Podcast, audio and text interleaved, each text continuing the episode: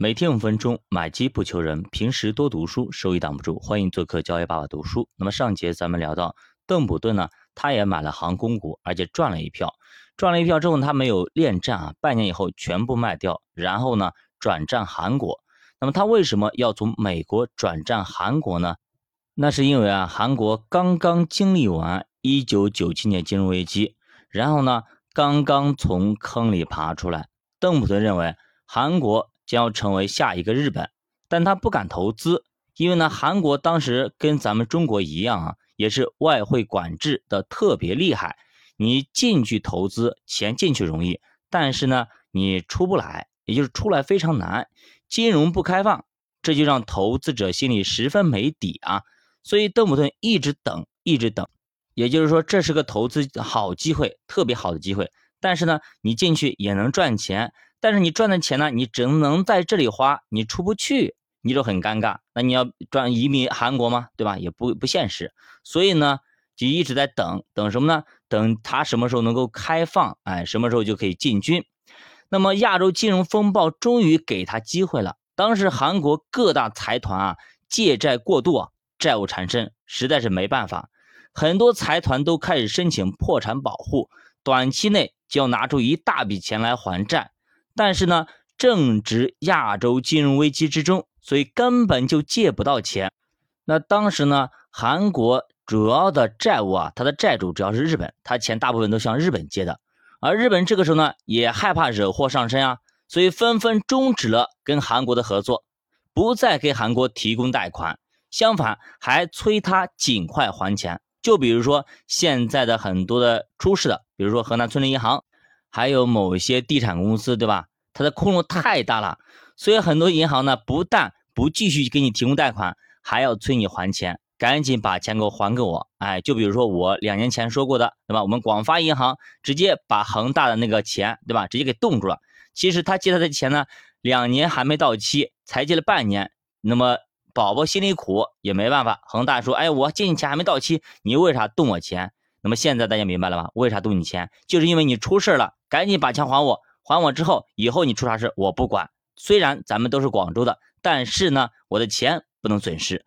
所以说啊，我们投资的时候一定要多个心眼儿。虽然人家后来和解了，说没事了，但是你要知道为啥和解了，为啥没事了？我当时就说肯定是谈妥了，钱还了才会这么做。一毕毕竟对于一个银行七个亿的钱，那是都是老百姓的钱，可不是银行的钱，对吧？这是一大笔坏账。所以说，我当时就是断定，肯定是谈妥了，钱还上。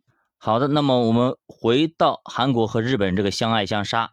那这个时候呢，韩国那么借不到钱，同时呢还被债主催着要还钱，这些基本面其实呢被货币投机者给利用啊，他们在市场上大肆做空韩元啊，有点浑水的感觉啊。而韩国政府呢，动用外汇储备在市场上保护韩元汇率。然而呢，最后发现这根本就是杯水车薪，徒劳无功啊！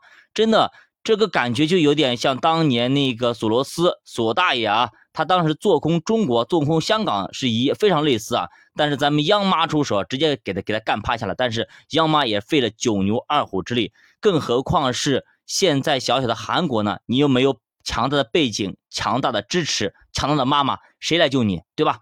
韩元还是在一九九七年末啊。直接就给干崩溃了。你想想看，当年为什么央妈那么力挺香港，就是这个道理。直接给你干崩溃，你就废了呀。韩国股市自然也跟着直接废了，崩溃了。随后韩国没办法，才找到 IMF 国际货币基金组织。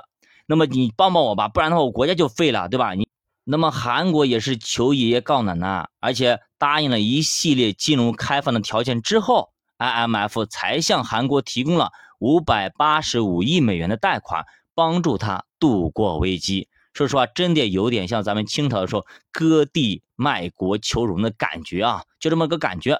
从九八年开始呢，韩国开始勒紧裤腰带还债啊，他还提高了本国的利率，防止韩元进一步贬值。那么，当然，利率提高后，韩国经济就开始陷入了萎缩。正当投资者都觉得韩国废了，韩国完蛋了，纷纷趁着金融开放。逃离韩国市场的时候，那么邓普顿基金却在持续的压住，有点像前一段时间刚刚开战的时候的俄罗斯啊，对吧？很多富豪们纷纷把钱压拿着跑到西方国家去的，所以说天底下是没啥新鲜事的啊。那么邓文他为什么他敢继续压住呢？那么因为邓文他觉得市场信心恢复啊是早晚的事儿。当时韩国股市的市盈率已经低到了十倍以下啊，所以这是一个捡便宜股票的机会。那这次呢，跟当时的日本不一样，他没有直接去买韩国的股票，而是买了另外一样东西。到底是什么东西呢？我们下节再继续接着讲。教外读书陪你一起慢慢变富。